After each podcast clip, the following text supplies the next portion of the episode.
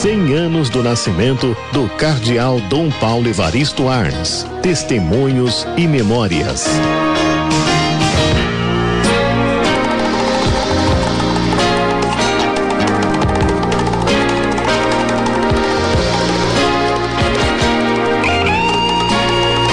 Então nós estamos voltando com o nosso programa 9 horas e 22 minutos e nesse mês agora de setembro nós vamos comemorar dia 14, vamos celebrar os 100 anos do nascimento do cardeal Arnes Dom Paulo Evaristo Arnes.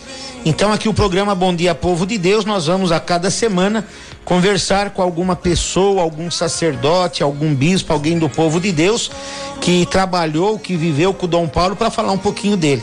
Eu tenho a alegria de conversar agora com meu amigo Cônigo Manzato, que apresenta aqui o programa Certas Canções na 9 de julho, de, do sábado e domingo, às duas da tarde. E o Cônigo Manzato também foi meu reitor na teologia. Bom dia, Manzato. Bom dia, Padre Armênio. Prazer falar com você e com os ouvintes da 9 de julho do programa. E que ficou muito mais bonito aí agora com a vinheta do Certas Canções, né? Oh, ficou lindo agora, né?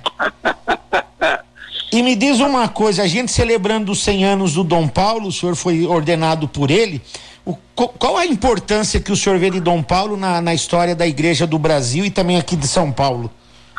Olha, Dom Paulo foi uma das figuras referenciais da Igreja Católica Brasileira e foi uma figura de proa aqui na Igreja de São Paulo, conduzindo a Igreja de São Paulo por perto de três décadas, né? Uma hum. pessoa de uma de uma influência inigualável no ambiente eclesial e também no ambiente social.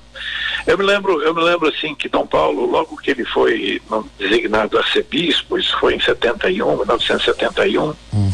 e pouco tempo depois, 1973, eu já me encontrava no seminário, foi a primeira vez que eu me encontrei e conversei com ele. Né? Hum. E já naquele tempo já se falava aqui em São Paulo da Operação Periferia. Sim. Então, o grande protagonismo, e acho que esse é um ponto a ser destacado, o grande protagonismo pastoral de Dom Paulo Evaristo Arnes. Ele foi realmente um pastor preocupado com a Igreja de São Paulo, preocupado com os, os rumos da Igreja, preocupado com o povo de Deus, e foi por isso que ele lançou logo no início a Operação Periferia, voltando-se para fazendo a atenção da igreja voltar-se para a periferia da cidade, lá onde residem, habitam os mais pobres, e construindo centros comunitários, né? na época se diziam centros comunitários multifuncionais, porque estavam a serviço das necessidades daquele daquele povo. Muitas muitas capelas, muitas matrizes paroquiais, inclusive que nós temos hoje na periferia de São Paulo, datam dessa época e dessa iniciativa pastoral de Dom Paulo, verdadeiramente missionária, que foi a Operação Periferia. Logo depois, Dom Paulo destacou-se na sociedade brasileira né, com um protagonismo social que não era primeiramente uma posição política, mas que era é, primeiramente uma preocupação com as pessoas. E por isso ele incentivou aqui em São Paulo a pastoral dos direitos humanos e aos poucos a, a pastoral dos direitos humanos, os centros de defesa dos direitos da pessoa humana foram se espalhando por todo, por todo o território nacional, exatamente para defender não apenas os direitos humanos, mas para defender os direitos das pessoas Sim. que eram uh, oprimidas, que eram abusadas, que eram uh, assediadas, que eram, enfim, menosprezadas, seja pela organização política ou seja pela organização social. Essa, essa questão da, da defesa dos direitos humanos, ela tem uma repercussão política, né? Hum. Mas ela, ela brota de uma preocupação com as pessoas, com a vida humana, porque a gente não se preocupa com a vida uh, preocupando-se unicamente com um conceito. Sim. A gente se preocupa com a vida ali onde ela é ameaçada, ali onde ela concretamente eh, existe e se, e se desenvolve. E foi esse protagonismo de Dom Paulo que iniciou praticamente eh, com a, a, defesa dos direitos humanos, a defesa dos presos políticos, a denúncia das torturas, eh, a denúncia da opressão e outras coisas que se relacionavam a isso naquela, naquela época, né? naquele início dos anos 70 ainda. Então, se a gente pegar assim, o protagonismo pastoral de Dom Paulo ah, e o protagonismo social de Dom Paulo, a gente vai ver, Padre Armênio, que ambos têm raiz na mística de Dom Paulo, né? na sua espiritualidade que era sim uma mística franciscana, que era sim uma mística eh, inspirada nos ideais de Francisco de Assis e por isso preocupava-se em primeiro lugar com as pessoas humanas, sobretudo com as pessoas humanas mais pobres. Mas essa, essa espiritualidade que Dom Paulo cultivava, né, que, que, que nutria a vida de, de Dom Paulo Evaristo, como verdadeiro testemunha, ele foi eh, transmitindo isso como marca da espiritualidade da igreja da Arquidiocese de São Paulo.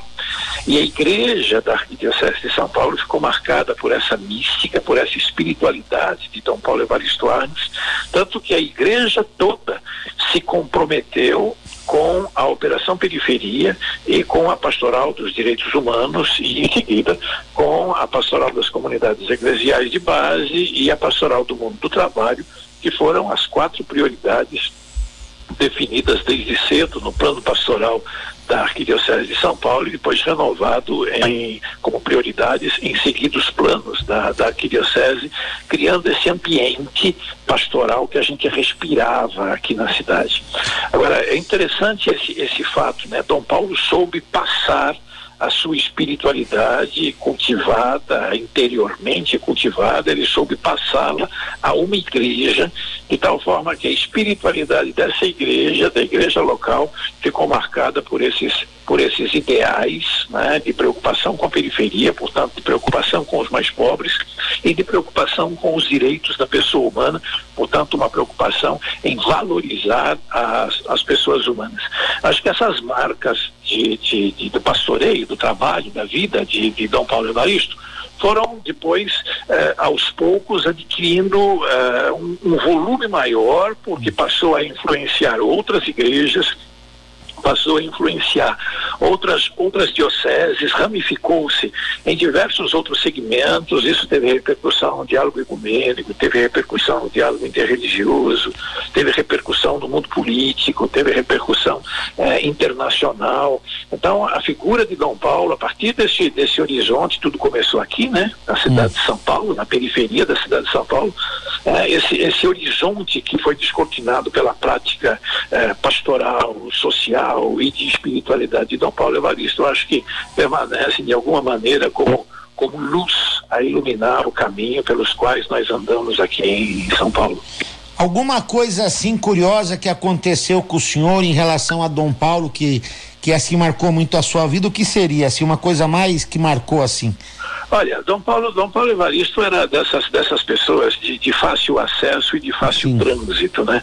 Então, uh, me lembro que uh, uma vez ele foi celebrar na, na, na, paróquia onde, onde ajudava e havia uma, uma rede de, de, de televisão alemã hum. que estava fazendo uma reportagem sobre ele e que o seguia, né?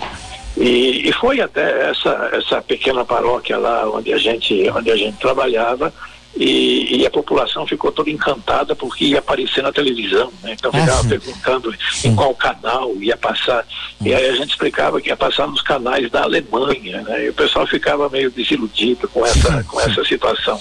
Mas uma, uma, uma história, inclusive escrevi isso em, em, em outro lugar, é, logo no, meu, no começo da minha vida de seminário, primeiro ano de seminário, é, o, o, seminário aqui em São Paulo passava por uma, uma reformulação, uma discussão eu fui eleito representante da minha turma no, hum. seminário e, e, e, depois fui participar de uma reunião na Casa de São Paulo com todos os reitores dos seminários de, de, de São Paulo, mais o representante de todos os, os seminários, né, os representantes dos seminaristas, eh, junto a Dom Paulo, e eu era o mais, o mais novinho ali, né? Hum. Eu e meus, meus 15 anos, estava tava olhando, né, que que era aquele mundaréu de gente grande ali na, na, na, minha frente naquela reunião com o arcebispo de São Paulo. Né? E aí São Paulo fez a, a, pergunta como é que está a vida no seminário hum. e eu me dispus a prestar atenção naquilo que as outras as outras pessoas iam dizer, um pouco para copiar, né? Hum. É, o que eles falaram eu vou repetir, né? E, e, aí Dom Paulo disse, então vamos começar pelo menor, vamos começar aqui pelo Manzato, pode falar aí o que, que, você, que, que você acha. Hum. E aí eu era o primeiro a ter que contar aquilo que realmente achava. É, isso, isso, isso mostra de Dom Paulo, primeiro, uma, uma sensibilidade muito grande, exatamente pelo fato de saber que se, se um padre começa a falar, os, os, os seminaristas vão seguir, né? Então, se ele quer escutar a palavra dos seminaristas, a eles a palavra em primeiro lugar. E se quer escutar a palavra das pessoas, é, em primeiro lugar, a palavra aos menores. Acho que essa prática de, de, de Dom Paulo, de ouvir os pequenos, de ouvir os melhores e de preocupar-se sempre em ouvir a cidade. Né? Dom Paulo, antes de dizer uma palavra para a cidade, Dom Paulo se preocupava com, com, com ouvir o tá. que as pessoas, o que a cidade lhe, lhe falava. Acho que esse, esse episódio marca bem, mostra bem essa característica de, de Dom Paulo Evaristo. O senhor foi ordenado padre e diácono por ele? Diácono também não? Não, diácono era. O costume era a, ordenação ser feita pelos bispos auxiliares, auxiliares. né? Então fui ordenado diácono pelo, pelo, pelo Dom Alfredo Novak, falecido é, Dom Alfredo Novak, tá é, que também me conferiu os ministérios menores. Beleza. Então a gente agradece a sua participação e bom dia para o senhor também, tá bom? Bom dia, amém. Um grande abraço a você. Tchau, um abraço.